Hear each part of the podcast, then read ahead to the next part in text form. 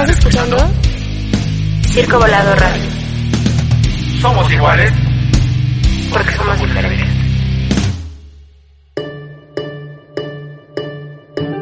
Porque el cerebro no es un vaso para llenar, sino una lámpara por encender. Estás escuchando Mente en Construcción. Comenzamos.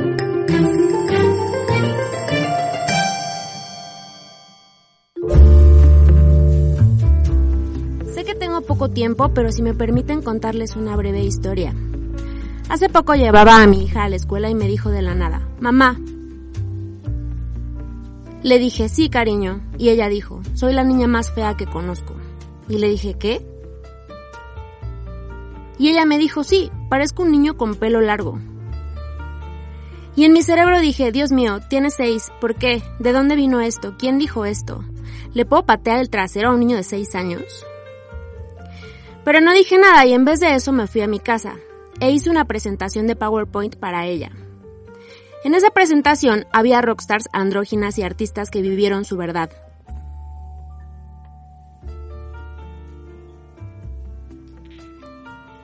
Que probablemente los molestaron durante cada día de su vida y siguieron, y ondearon su bandera y nos inspiraron a todos nosotros. Pink le mostró fotos de Michael Jackson, Prince y Freddie Mercury, pero además esmeró en hacerle entender que lo que opinan los demás siempre está de más. Le dije, ¿me ves dejándome crecer el pelo? Ella me dijo, no mamá. Le dije, ¿me ves cambiando mi cuerpo? No mamá. ¿Me ves cambiando la forma en que me presento al mundo? No mamá. ¿Me ves vendiendo boletos completos y arenas completas por todo el mundo? Sí mamá.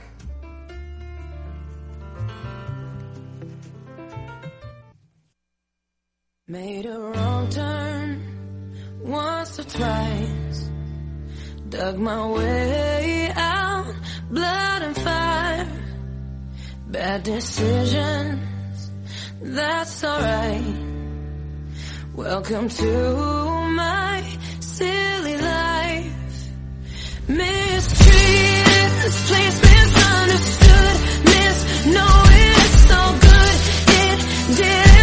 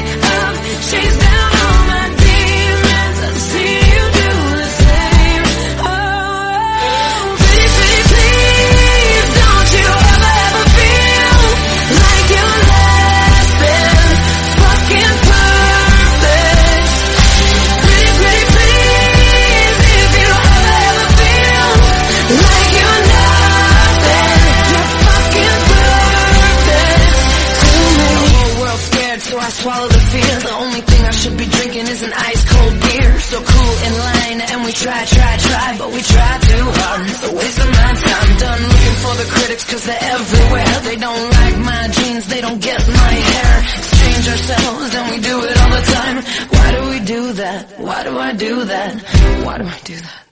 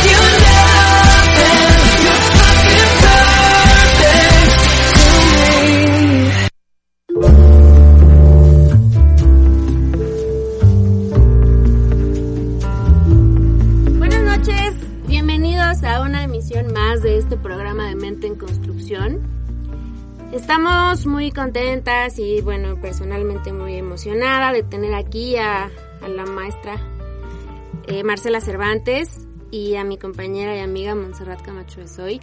Me gustaría por favor que al ser este un programa que intenta como estar creciendo todo el tiempo, como estar siendo cada vez más interesante para la gente que nos escucha, me gustaría que cada una se presentara brevemente, si quieres, Marce, comentarnos, pues, a grandes rasgos, si quieres, cómo ha sido tu carrera académica, ¿no? ¿Qué es lo que tú has estudiado, en qué te especializas y a qué te dedicas actualmente?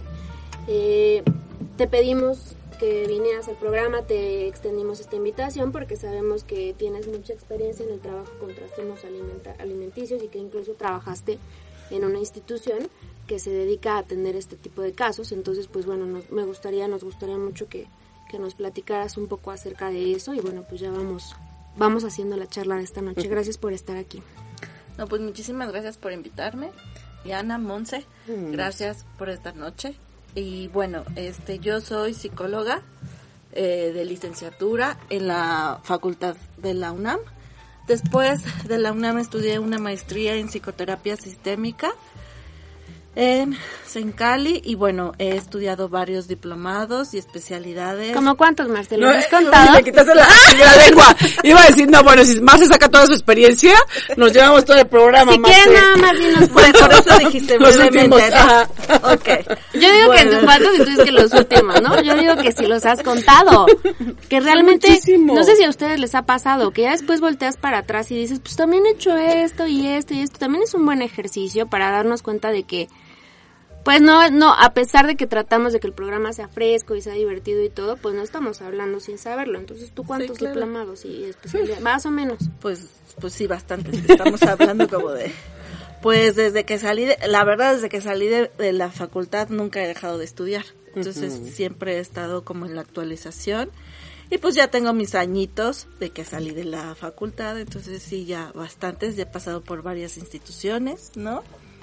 Y, y bueno, en la parte de la experiencia en trastornos de la alimentación, pues estuve trabajando en la clínica de Avalon y estamos hablando de que no fueron dos años, sino fueron seis años de trabajar ahí, de una clínica que se especializaba en trastornos de la alimentación y adicciones, era una clínica de internamiento, entonces pues le conozco un poquito. Yo creo que mucho. Y qué bueno que estás aquí, Monse. Montserrat. Sí, la verdad es que encantada de que estés aquí con nosotros, Marce, porque creo que el programa puede ser muy enriquecedor, ¿no? A partir de alguien que ha trabajado tanto con personas en trastornos alimenticios, que no es fácil, ¿eh? Y que desafortunadamente yo creo que hay mucha gente que no es eh, valorada, ¿no? O sea, como en este diagnóstico tal vez, que no nos gusta como poner diagnóstico tal vez, o sea, como en lápiz, pero tantas chicas que sufren por trastornos alimenticios que no son detectados, ¿no? Y chicos también, porque a veces pensamos que nada más es cuestión de chicas, pero también con, con chicos. Entonces nos, va a encan- nos encanta que estés aquí con nosotros, seguramente vamos a aprender mucho en este programa. Y bueno, pues yo soy psicóloga, me especializo en niños, adolescentes, pero bueno, también veo adultos mayores que los amo con todo mi corazón, y adultos, ¿no? Y fíjate, Monse, que dijiste algo muy importante y que yo creo que Marce nos va a ayudar como a aterrizar mucho más, que es el hecho de que puede llegar a ser muy complicado trabajar con este tipo de perfiles porque son personas que tienen características y, y aspectos como psicológicos muy, muy, muy, muy importantes, muy precisos y que muchas veces, algo que decías y algo que a mí me sorprende mucho porque he tenido la, la posibilidad además de convivir muy de cerca con gente que los vive, es que a veces no te imaginas lo que está sucediendo. ¿no? Tienen muchas eh, estrategias, son personas muy creativas para poder crear Sí. estrategias y que la gente no se entere. De alguna manera, eh, en la introducción del programa y la canción un poco iba en la parte a lo mejor social, ¿no? De cómo, de cómo la gente se ve, pero esto va mucho más allá, ¿no? Tiene que ver también, tiene un aspecto psicoanalítico muy importante de relación con la madre, o sea, le podemos ver de- desde muchas aristas, y bueno, qué bueno que, que como dice Monse, estás aquí porque creo, creo que vamos a aprender mucho. Entonces, ¿cuáles creerías tú, Marce, que son como los principales aspectos psicológicos de un trastorno alimenticio? Sé que es una pregunta muy grande, pero vamos como desglosándola. Y muy fuerte para nosotros, que nomás no hacemos nada de eso. sí, es que realmente Está muy sí. Es que la verdad, el tratamiento de, de estos padecimientos es realmente complicado, complejo, porque se requiere de un tratamiento multidisciplinario. No nada más es acudir a terapia o acudir con el psiquiatra o con la nutrióloga, sino que se tiene que ir a psiquiatra, nutriólogas, este, terapia de grupo, terapia de ayuda, de, etcétera. Y todo el equipo de profesionales tiene que realmente trabajar en equipo. Porque como tú lo dijiste, Diana, son mujeres sumamente inteligentes y además el trastorno las como, como que las absorbe y entonces las hace que generen estrategias que te, no te puedes imaginar para poder continuar con los síntomas. Entonces, si el equipo en sí tampoco está trabajando en conjunto de hablarse y de comunicarse y de expresar, el tratamiento no funciona. Por eso es tan complicado tratar los trastornos de la conducta alimentaria en un ambiente como de externo, ¿no? En solo en tu consulta, sino sí se requiere de este gran equipo de profesionales que los que los estén acompañando. Y fíjate qué padre que dices eso, eso justo porque a veces vamos con cualquiera, ¿no? O sea, no hay que ir con cualquiera, hay que ir con un especialista. Y no Eso somos todólogas, eso también es muy Exacto, no todos los psicólogos estamos para ciertos aspectos, para ciertas patologías, ¿no? Entonces, conocer a alguien que realmente puede especializarse en eso ayuda mucho, porque cuando lo hacemos de manera multidisciplinaria, vamos a darle otros factores, ¿no? Y en esos factores, obviamente, todas las personas que colaboramos en su vida, podemos dar este engranaje. De lo contrario, es muy fácil que nos puedan mentir. Yo tenía un chico como paciente que amo con todo mi corazón y que eh, empezamos obviamente ya sabes con motivo de consulta uno pero salen 1500 Sí, no claro. y entonces él ya cuando ya empezó cuando ya empezaba a trabajarlo cuando ya re- realmente no era nada más una catarsis ya empezaba en este análisis me decía o sea subí 200 gramos tengo que bajarlos de esta manera y entonces vomito y entonces cuando vomito no voy al- a la escuela porque me va a generar que voy a estar cansado y yo wow Jamás me hubiera imaginado, como dijo Diana, que se generara toda esta estrategia. O sea, no yo decía, bueno, pues vomitas y ya está, ¿no? No, o sea, realmente van diciendo, bueno, pero si vomito voy a estar cansado, no voy a tener fuerza, voy a dormir y a lo mejor nada más voy a tomar agua porque en estos tres días no voy a salir. Entonces viene toda esta estrategia. No, sí, hay- había cada estrategia, ¿no? Había, por ejemplo, mujeres que sufrían de bulimia. O sea, ellas comían su ensalada, las cosas naturales o que no las engordaban, comían betabel y después se daban los atracones. ¿Por qué beta? Porque, ajá. Ya que terminaban con el atracón, venía la purga. Se provocaban el vómito y entonces en el vómito cuando empezaba a salir el betabel, en ese momento era un indicio de que hasta ahí tenían que parar Wow. porque ya habían sacado toda la chatarra y todo lo del atracón y ya en, en sus ideas Wow. se quedaban con lo, na- con lo, la- lo natural, lo que realmente las nutría.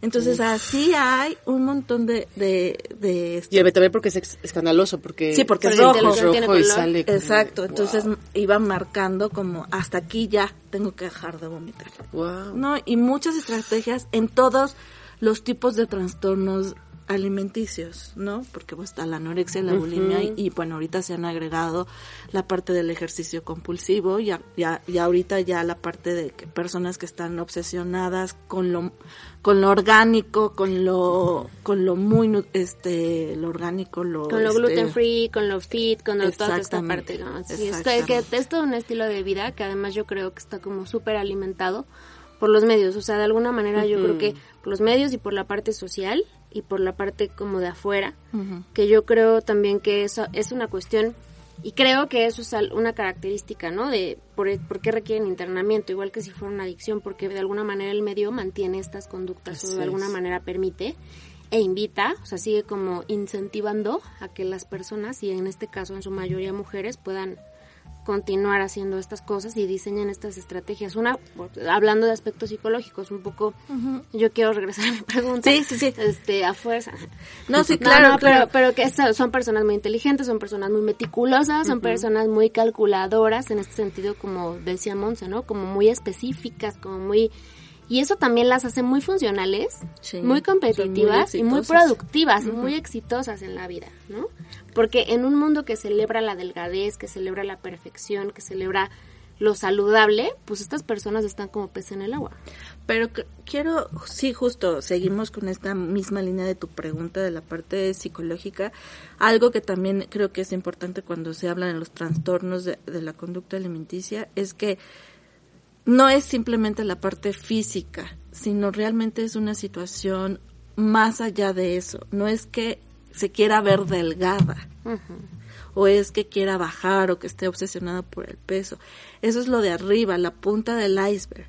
Pero en realidad abajo hay todo un contenido emocional y que son trastornos no de moda ni de apariencia, sino son Ni de emoción, ¿no? Wow. sino que son de emociones, de mujeres que realmente tienen toda una historia de abandono, toda una historia de en donde está la parte de una relación pues rota con tus primeros vínculos desde desde chiquititas, ¿no? En donde hay violencia, abuso, este muchos aspectos psicológicos bien importantes, ¿no? Eso sí, he, he tenido la posibilidad a lo mejor de observarlo, la existencia, la comorbilidad, o sea, la existencia de la comor- comorbilidad entre el abuso sexual y los trastornos alimenticios, que es mucha, ¿no? Entonces yo lo que, lo que he podido estudiar acerca de eso es que cuando una persona vive abuso sexual, a veces la, como la, la manera de controlar la ingesta se vuelve como, como en este repetir, ¿no? Pero se, de la se tiene y se la combina. Sí, se combina justo con la parte del vínculo de esos vínculos primarios, ¿no? Se tuvo abuso y qué pasa porque no todo, o sea, no todas No. las mujeres que tienen abuso se van a un trastorno de alimentación Ni todas las per- al revés. y al revés, ¿no? Eh, se combina justo con el vínculo y con el tipo de apego que se hizo con la madre y con el padre.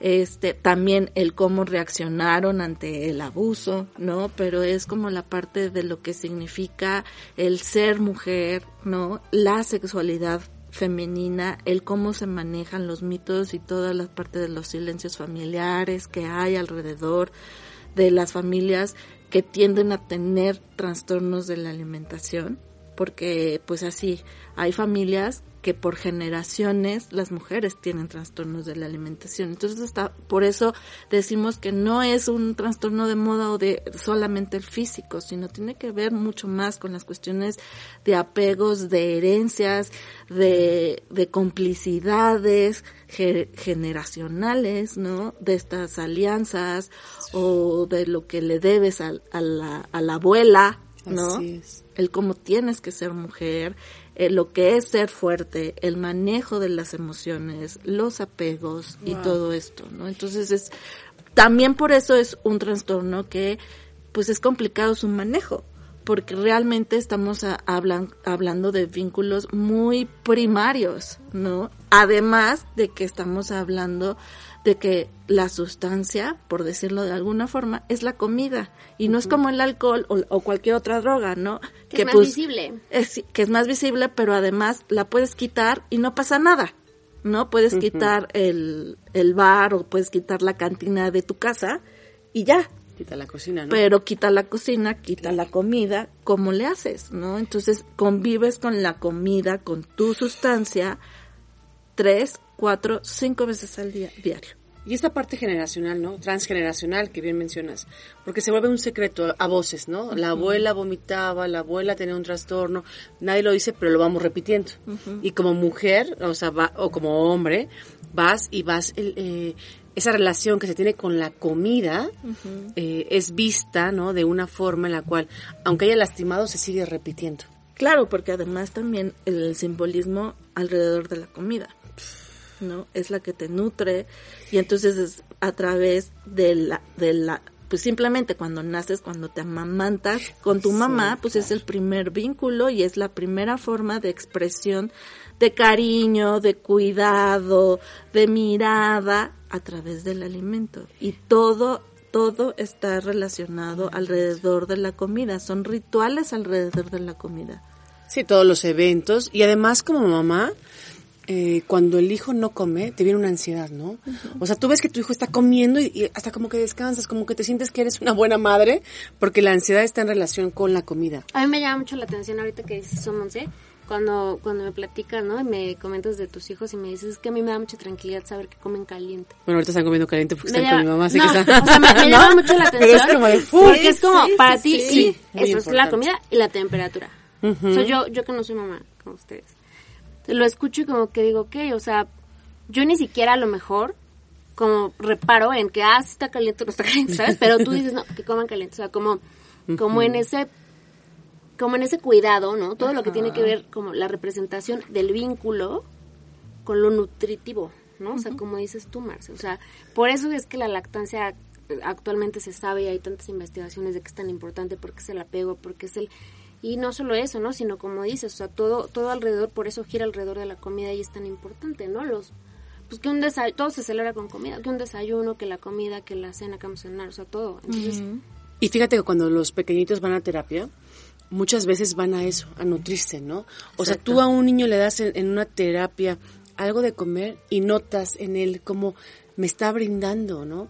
Y a veces no tiene que ser algo simbólico de comer una papa, no, No. como lo que le brindas, como lo que le das. Que sí les damos sí. papas, ¿no? Sí, Las que Un quieran, poco- pero... Un poco sí, ¿no? O sea, por eso, este... Ajá, por eso, no sé, en la mañana leía un dato que me gustó un montón, porque como a ustedes, o sea, creo que eso lo compartimos, que nos gusta mucho comer fuera. Eh, vi que la palabra restaurante surge en París, en 1700, de una persona que puso un letrero afuera de su casa que decía, yo estoy aquí para eh, restaurar Wow. todos los, los, los estómagos cansados. y que se volvió tan popular, es decir, con hambre, que por eso surge la palabra restaurante, ¿no? O sea, y me Sí, pareció como muy, sí. como muy interesante porque es como justo esta, esta parte de cobijar, de nutrir. El, por ejemplo, el concepto del eh, comfort food, o sea, como esto de cuando estás triste, ah, me como un caldito de pollo, me como algo que me, que me, como que me apapache, como que Sí, ¿no? sí, sí, sí. Y, y este papacho como a veces, o sea, no sé, hay un libro que se llama ¿De qué tenemos hambre realmente? Que, que dice, este, el- pues varias historias, ¿no? Y una de ellas es una mujer que dice, yo a las 12 de la noche iba al refrigerador y me hacía un sándwich de mermelada cuando en realidad lo que yo necesitaba era un abrazo. Entonces creo que, vaya, o sea, igual como dices, a lo mejor he explicado de una manera muy simplista, porque como dices son aspectos muy profundos, muy del inconsciente, pero creo que, que sí es como un poco equiparar comida con afecto, comida con algo que con la falta. Sí. Es que un niño llora Sí, y que sí. le dan una paletita. Comida. Va al dentista y al dentista justo y hace como su, pero tiene su premio, ¿no? Es como el premio de la vida y eso también implica justo cuando alguien empieza a separarse del premio de la vida, pues viene toda una distorsión cognitiva. Y de la distorsión cognitiva y otros aspectos psicológicos vamos a seguir hablando. Esto es Mente en Construcción. Y cuando regresemos, Marce, nos vas a decir por qué escogiste esta canción. Muchas gracias por estar aquí otra vez. Y vamos con canción. Volvemos.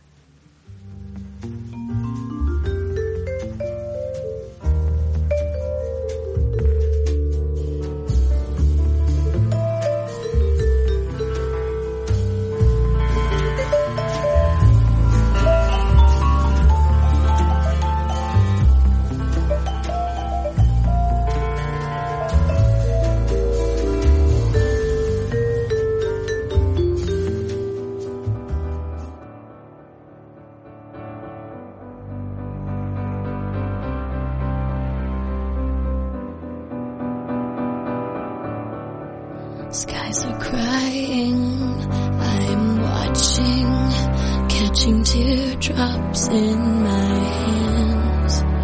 Only silence as it's ending, like we never had a chance. Do you have to make me feel like there's nothing left of me? You can take everything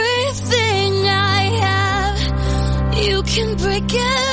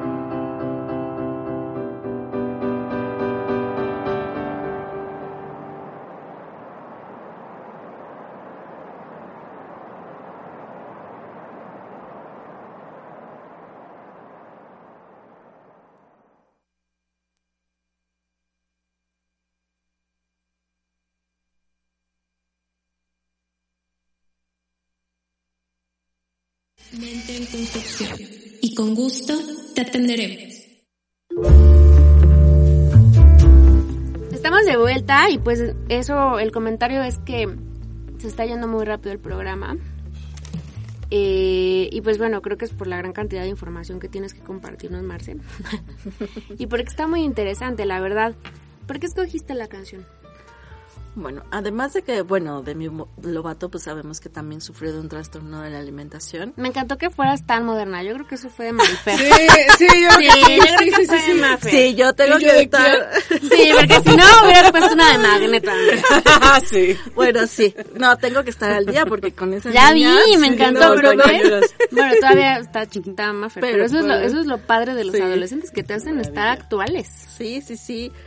Pues creo que es como una canción en donde habla en cómo se sienten las mujeres con trastornos de la alimentación y cómo viven la enfermedad, porque realmente es una enfermedad que las va consumiendo poco a poco, ¿no? Y ellas tienen que mantenerse fuertes como, pues sí, como un edificio grandote y mantenerse firmes cuando las está destrozando por dentro y se sienten con esta fragilidad de papel o de cristal que dice la canción, ¿no? Ah, Porque así se viven ellas, con esta fragilidad que en cualquier momento puede romperse y- o cualquier aire las rompe. Entonces es como justamente por esta parte creo que dije que es muy buena canción para para visualizar un poco el cómo se viven las personas, porque no solo son, son mujeres, sino también son hombres que viven con estos trastornos. Marce, por tu experiencia, ¿cómo, o sea, estos pacientes con estos trastornos alimenticios, cómo ven al otro?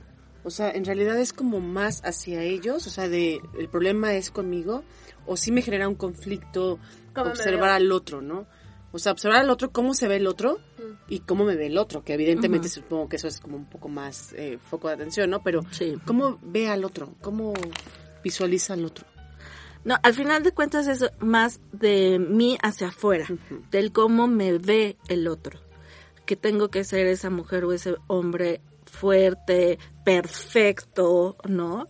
Y cumplir con las expectativas que, que creo yo, o que en realidad también a veces pasa, no solamente es fantasía, sino que realmente sí hay esas exigencias sobre el otro, ¿no? Sobre lo que me demanda mi familia, lo que me demanda la sociedad, lo que demanda mi medio, ¿no? Mi cultura, de lo que sí tengo yo que ser, ¿no? Y del cómo yo tengo que ser. Entonces es, realmente la distorsión es hacia ellas, de ellas hacia adentro, por decirlo de alguna forma. Ven al otro y, al, y a las demás personas no las ven gordas, no, no las ven, las ven como son, pero ellas sí se, se ven, sí existe esta distorsión.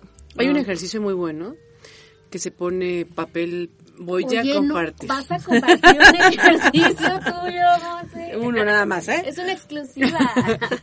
que ponen periódico o papel craft, o sea, y los calcas.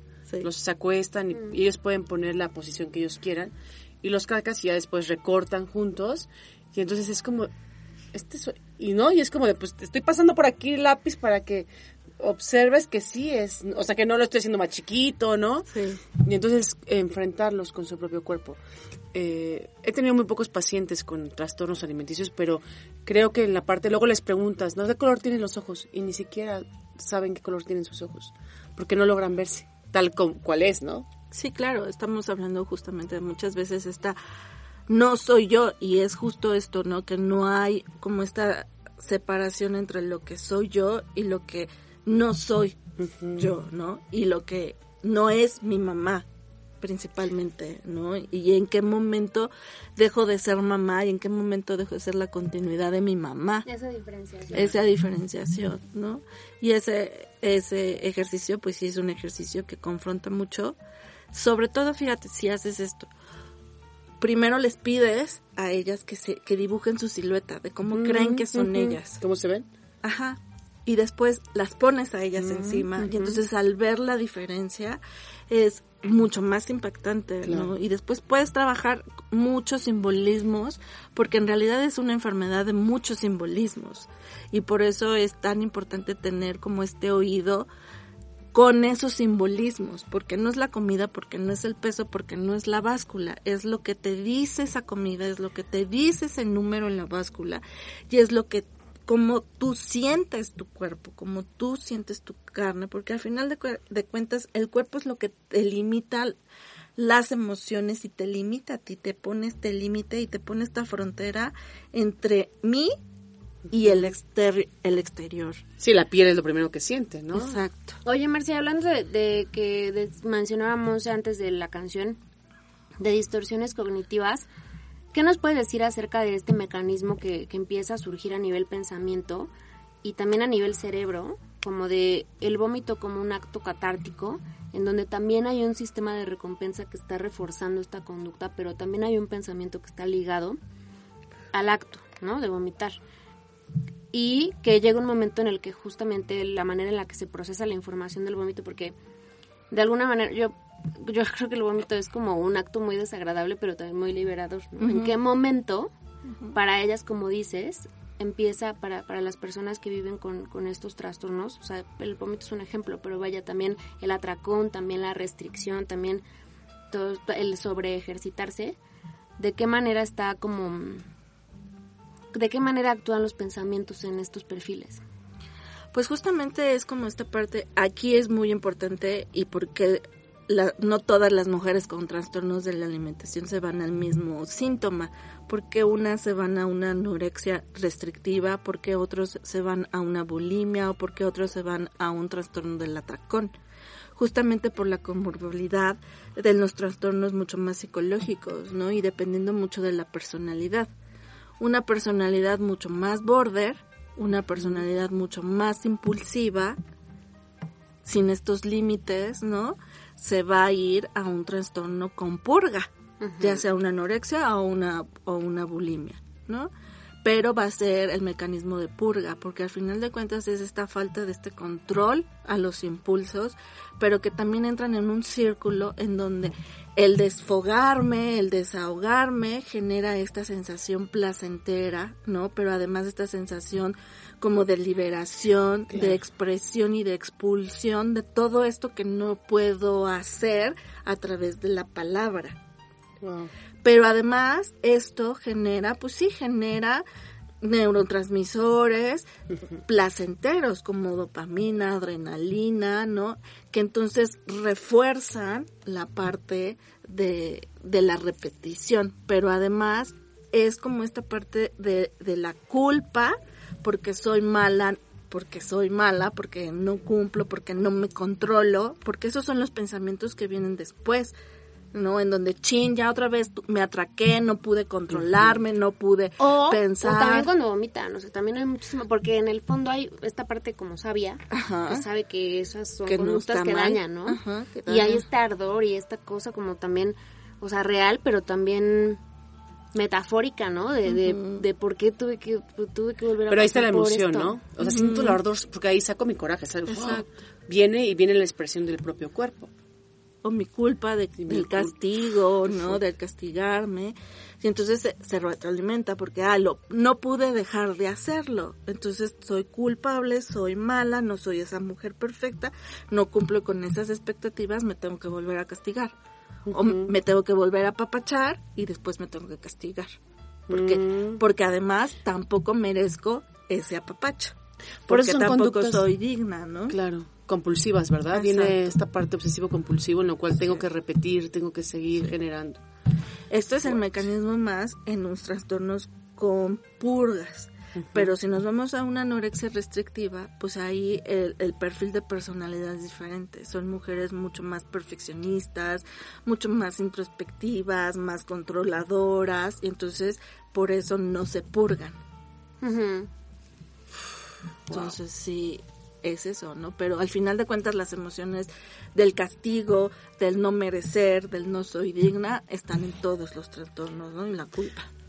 Con la anorexia, por ejemplo, restrictiva, Marcia, yo pienso mucho en estas personas que, que de alguna manera yo alguna vez leí hace mucho que era más peligroso una anorexia restrictiva que una bulimia, porque era, perdón, al revés, porque la, la anorexia es más fácil de detectar. Tú ves cuando una persona está muy delgada y se nota, ¿no? Pienso en Diana, en Lady Diana, cómo se veía en los trajes sastre así súper, este, como súper delgaditita, ¿no? Y que la bulimia era más difícil de detectar con el porque se mantiene con el tiempo, ¿no? Porque la, el atracón compensa el vómito y entonces no hay tanta pérdida de peso o signos visibles. Que claro, ya si ves, pues sí, hay, de- hay, un, hay un deterioro progresivo y muy profundo del cuerpo. Los Interno. dientes, ¿no? Los dientes, los dedos, ¿no? Yo nada más Este, por los dientes nomás no vomito porque... Que tengo- no, entonces, qué fuerte, pero- la verdad es que... Sí, es- sí, sí. En, en ese caso, tú que trabajaste en, en, en este lugar y con y tan de cerca, ¿no? Con, con estas personas, ¿qué, porque, cuál, es, ¿cuál sería tu como la bandera más roja, como en este espectro de trastornos? O sea, Pues creo que al final los dos son, son delicados porque tienen, o sea, cada uno tiene sus características, ¿no? En, la, en las mujeres con anorexia sí ves como la parte de la delgadez, ¿no? Y todas las consecuencias a nivel nutricional cuando estás en, un nivel de desnutrición. Y no estamos hablando de desnutrición 1, estamos hablando de realmente de desnutrición 3, ¿no? Una desnutrición severa en donde hay pérdida de pelo, pérdida de, hasta incluso de dientes, de masa ósea, ¿no? Y todo. A pesar de eso, creo que, por ejemplo, si tú le sacas unos laboratorios a una mujer con anorexia, te salen perfectos. órale. Wow. Y es la ma- y es como la parte del, de lo maravilloso que es el cuerpo y de todas las compensaciones que tiene que hacer, que hace el cuerpo para mantenerse vivos, ¿no? Y entonces ahí los riesgos es de que se muera de repente de un paro cardíaco porque pues dejan de tener la, la, la válvula de sodio potasio y entonces el corazón simplemente se para por la misma desnutrición, ¿no? Sí creo que es mucho más visible y mucho más impactante a una mujer con una con anorexia por el desgaste y por cómo se ve, ¿no? Porque la ves y realmente es como si yo si hubieron pacientes muy graves que las veías y si era así tal cual ver a, a la muerte. Sí, caminando. En cambio, las bulimias no.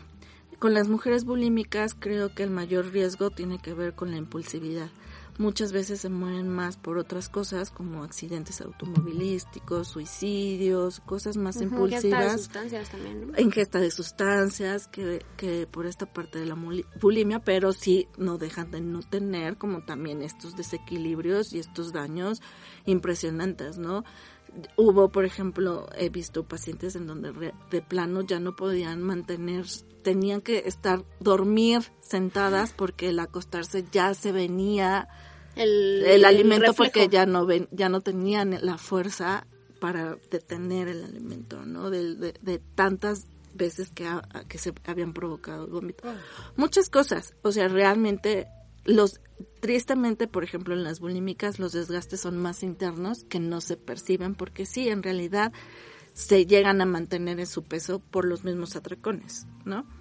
Entonces, Sí, hay como una cierta homeostasis, ¿no? O sea, entre el atracón y entre la... la- pues sí, porque siguen comiendo, ¿no? Y, y, y nosotros empezamos a absorber los nutrientes desde que masticamos. Desde que empezamos a masticar, nosotros ya estamos absorbiendo nutrientes que las bulímicas no dejan de comer. Y que no, y que no está como en esta parte fantasiosa, como de negociación, de, ah, sí, claro, ya cuando salga rojo ya no. O sea, ya eso ya está como absorbido, ¿no? Pues de alguna manera asimilado por el cuerpo. Y como tú dices, en esta parte tan tan inteligente que es nuestro sistema, pues seguramente absorber lo que pueda, ¿no? De, de donde esté. ¿Cuándo se puede empezar a detectar una situación así? O sea, ¿cuándo lo detectas? Porque supongo que ya de niños vienen ciertos Sí. foquitos, ¿verdad? Pues cuando empiezan a tener estos, creo que estos comentarios de mamá estoy gorda, mamá estoy fea, ¿no? Mamá, mira esa niña qué delgadita está, o mamá me quiero parecer a la princesa flaquita, ¿no? O empiezan, ay no, porque está gorda, ¿no? Cuando empiezan a tener estos comentarios con referente ya al cuerpo, creo que son focos, no no es como hasta que deje de comer o hasta que deje de, porque esto creo que ya es como la parte, sino empezar a ver desde antes los focos psicológicos de, de estos trastornos, porque no empiezan con que, ah, ya me quito, sino empiezan con comentarios, ¿no? Empiezan con- a- también a quitar ciertos grupos de alimentos poco a poco, no es que dejen de comer completamente de un día para otro, sino empiezan con que, ay, pues las papitas ya no hay, pues el refresco ya no, ¿no? Y uno, y uno minimiza y empieza también a caer en este rol de, ah, pues se cuida, ay, pues ya se está cuidando, ay, pues este le cayó mal, o sea, justificando a veces muchas conductas, ¿no? El que se empiezan a encerrar mucho en el baño, ¿no? También el empezar a ver como estas partes de estos estereotipos o estos pat- o estos artistas o, o todo lo que empiezan a ver en las redes sociales, a seguir, ¿no? Entonces, este también son son indicadores de eso, pero también la parte del cambio de, del ánimo de los niños, ¿no? Si antes eran más extrovertidos y se vuelven más introvertidos, empiezan a haber cambios en los estados de ánimo. Vamos a ir con, con canción y yo creo que volvemos a, a la parte de las, de las conclusiones. Monse, no sé si tengas alguna pregunta aquí. No, muchas, Marce. Estoy como, estoy como, ¿sabes? Es que me impacta muchísimo. ¿Impactada? Muy impactante. Porque me ha tocado muchos casos de cutting no- y generalmente curas un poco cutting, pero viene un trastorno alimenticio, ¿no? Y eso me gustaría que nos platiques, Marcia, cuando regresemos. Sí, vamos con canción y bueno, antes de irnos, es una canción eh, de Alanis Morissette que a mí me, gust- me gustaba mucho de adolescente y todavía me gusta, pero justamente dice, bueno, ella, la historia de ella es como parecida, también sufría de trastornos de la alimentación y ella dice en una entrevista, dice, la gran cuestión para mí es, ¿qué es estar sobrio con la comida? Sabemos lo que significa con el alcohol, no lo tomas y no te metes en un bar. Con la heroína no te acercas a ella, sin embargo, con la comida tienes que comer. Así que en mi caso iba dando tumbos entre los atracones, morirme de hambre, comer en exceso. Una mujer que fue sumamente exitosa en los noventas y que también tuvo que convivir varios años con estas enfermedades. Volvemos para responder preguntas y hacer conclusiones. Esto es Mente en Construcción.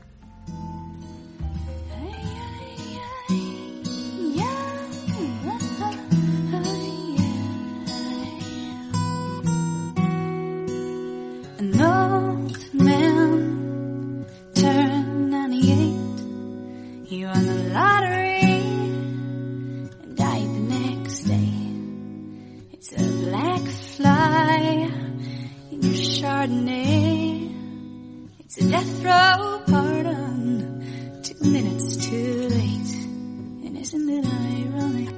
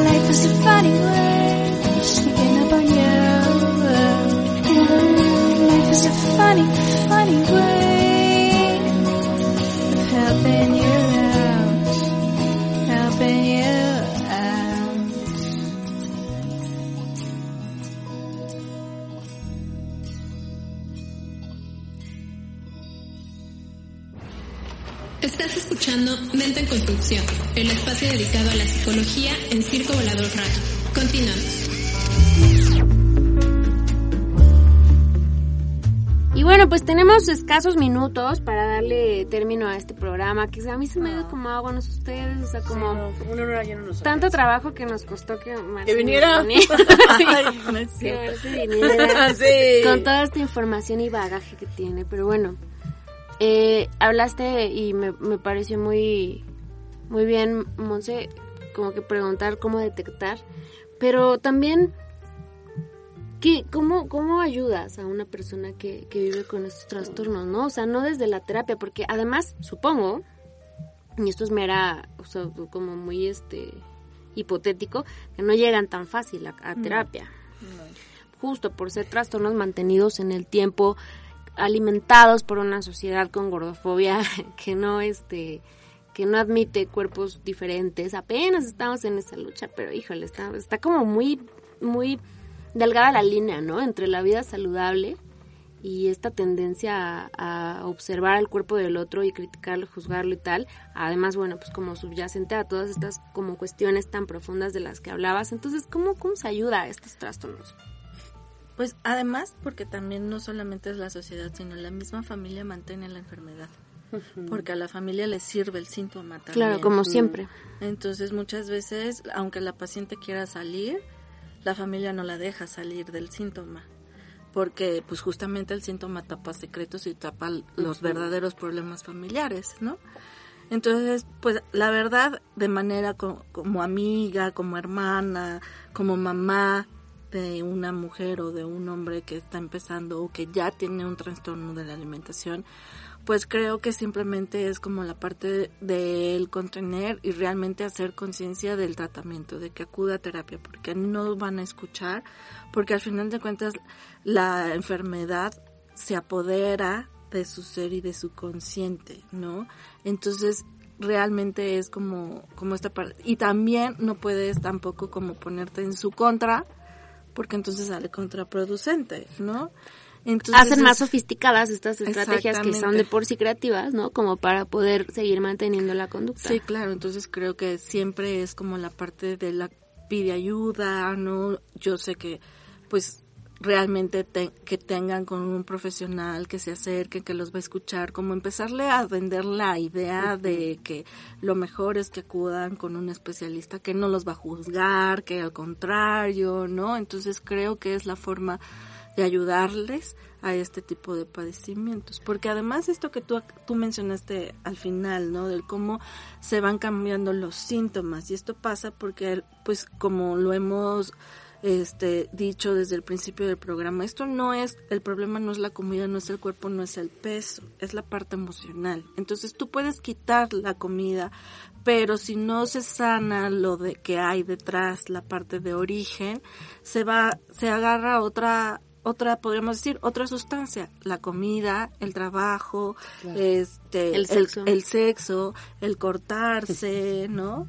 Este, cualquier, cualquier otra drogas, alcohol, ¿no? Desde mi Cualquier punto otra de vista, sustancia. no sé ustedes qué opinan, pero como que hay una triada que yo he visto muy común entre adicciones, abuso sexual, trastornos alimenticios. O sea, como que, Sí. como que vienen junto con pegado de alguna manera, como que tienen una misma epigenética, este, Sí, y, se pe- van. y per- ajá, como que se va como tú dices, Monse, peloteando, ¿no? O sea, entre un síntoma Sí. y otro. Porque al final es como la parte de, lo manejamos, por ejemplo, en el programa era como ver el iceberg, ¿no? Y realmente lo que único que se ve es el síntoma, pero como que al fondo es es de es el mismo, ¿no? La- lo que decíamos, los apegos, las emociones, la dinámica familiar.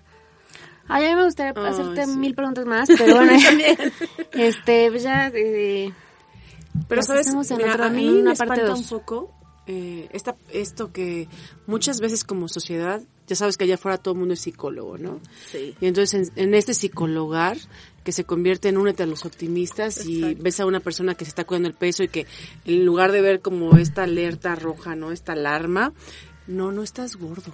No, pues es que eso no sirve, ¿no? O sea, porque aparte de todo, me vienes a decir, ya tengo broncas, como bien dices Marce, con todas las emociones, y aparte me vienes a decir que lo único que tengo seguro, que si estoy gordo, no es cierto. Entonces le terminas de romper, ¿no? Entonces por eso es tan importante de verdad que sí podamos eh, identificar, reconocer y, a- y si los queremos ayudar, llevarlos con un especialista. Porque eso puede marcar la gran diferencia. Sí. Pues bueno, estamos ya, este, por consideración a nuestro querido staff, este, cerrando el programa. Una sonrisa, Eh, por favor. Vamos a, como este programa está un poco a destiempo, quizá en vivo no hay tantas personas escuchándonos, pero a las que sí eh, queremos agradecerles. Pero también cuando esté el podcast, me gustaría como invitarnos a compartirlo para que este mensaje llegue a las personas que tiene que llegar, ¿no? O sea, a las personas que que yo yo creo que en ese baño en donde están vomitando, en donde están o en ese momento en donde están dándose el atracón o escondiendo la comida, a mí me sorprendió mucho, rápido lo voy a comentar. Un, un podcast que hizo Marichelo, la hermana de Anaí, que ella vivió mucho tiempo con Sí, esto. claro. Yo cuando la escuché, igual, este, cuando quieran, no, no, me conmoví muchísimo, me pareció muy, muy sincero su, su relato, su recupera, su relato de, del padecimiento y de la, y después de la recuperación y de cómo decía, no, o sea, lo que es esconderse con un panque, ¿no? O sea, en un closet, o sea, contando y sin poder explicar porque pues de alguna manera no, no hay tanta información al respecto, aún en, en muchos eh, contextos, ¿no? En donde podría pensarse que sí. En realidad es una, creo que es una enfermedad de mucha soledad. Sí. Creo que es un padecimiento como muy solitario, como pero no puedes decir. Porque Sí, todo el sí, mundo sabemos, o sea, que, que, que está mal y nos da miedo, como dices, ¿no, Marce? También otra de las cosas que queda en la agenda para preguntarte en otro programa, ¿no? ¿Qué significaba para ti justo ver a estas chicas tan delgadas la muerte de frente? Y que estar conviviendo y trabajando con eso también debe de ser muy impactante, ¿no? O sea, yo me acuerdo que ve- ver al- alguna foto de alguna artista y decir que qué miedo, ¿no? O sea, una persona tan delgada en tanto deterioro, igual que cualquier otro trastorno, pues, pero en este creo que nos confronta, como dices, con el ser, con lo femenino, con, con la fragilidad, ajá, con la madre, con aspectos simbólicos muy importantes. Monse, algo para concluir. Sí, cuidar mucho. Creo que a los pequeñitos, yo siempre les digo a los papás, a los pequeñitos no se les obliga a comer. ¿No? O sea, y creo que a veces se convierte en, no te paras si no comes y Sí. si no esto, y entonces viene un conflicto con la comida. Y ya desde ahí se puede dar un chorro de trastornos. Entonces, no hay, no se puede obligar a un pequeño a comer. Y algo bien importante, yo creo que nuestro cuerpo solamente es un transporte, porque en realidad tenemos que expresar nuestras emociones porque somos alma, porque somos espíritu. Y entonces verlo como eso, es un transporte, pero pues eh, la, la forma en la que somos pues está en los ojos, ¿no? Y la mirada, el comportamiento, eh, las personas que, que están a nuestro alrededor, siempre estar atentos de esas personas, porque a veces justo dicen que somos lo que comemos, ¿no? Y qué triste, ¿no? Pues todo lo que me estoy atascando ahorita. Soy unas papas. Soy unas papas, soy, ¿no?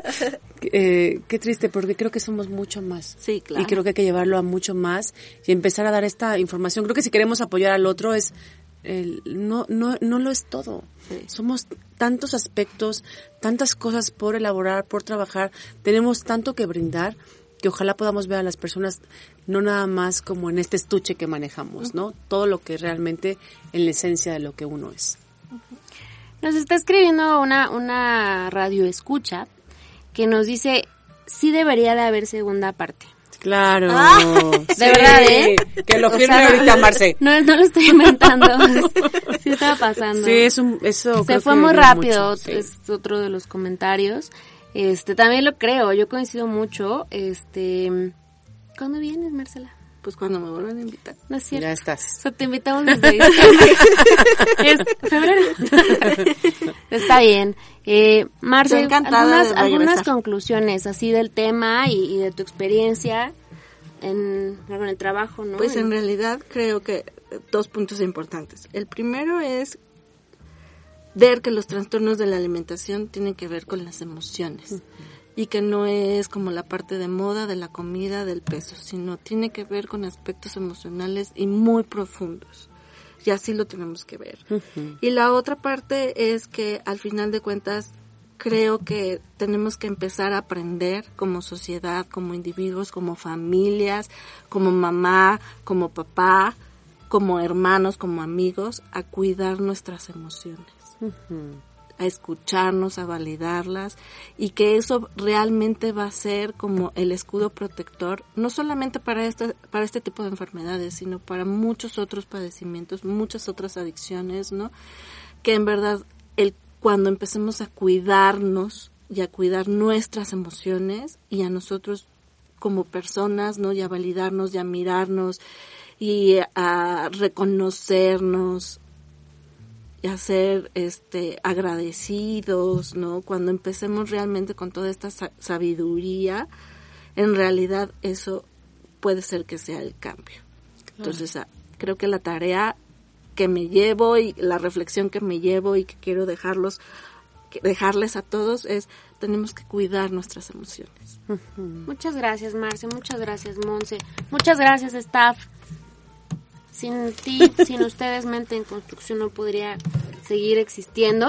Se viene marzo y con marzo muchas sorpresas. Es el mes de, de la lucha de las mujeres. Y bueno, pues nos vemos en 15 días en vivo y en 8 días en programa raba- grabado. Esto es Mente en Construcción, esto fue Mente en Construcción. Esperamos que hayan disfrutado este episodio igual que nosotros lo disfrutamos haciéndolo. Y cerramos ya em, para para cerrar. Para cerrar. Concluir, para y finalizar este programa, esta emisión, con Lady Gaga, que es una mujer a la que personalmente admiro mucho, independientemente del género. Pero como cantante, como artista, y vivió 15 años con, con este con este trastorno de bulimia y de anorexia, porque además eso no lo comentamos, también viene para el otro programa que a veces es una y a veces es otra. Yo pensé que Lady Gaga y dije, ¡wow! Ah, que venía a cantar en vivo, todavía no, pero estamos creciendo, si algún día. Eh, esto fue Mente en Construcción, buenas noches y nos escuchamos el siguiente lunes.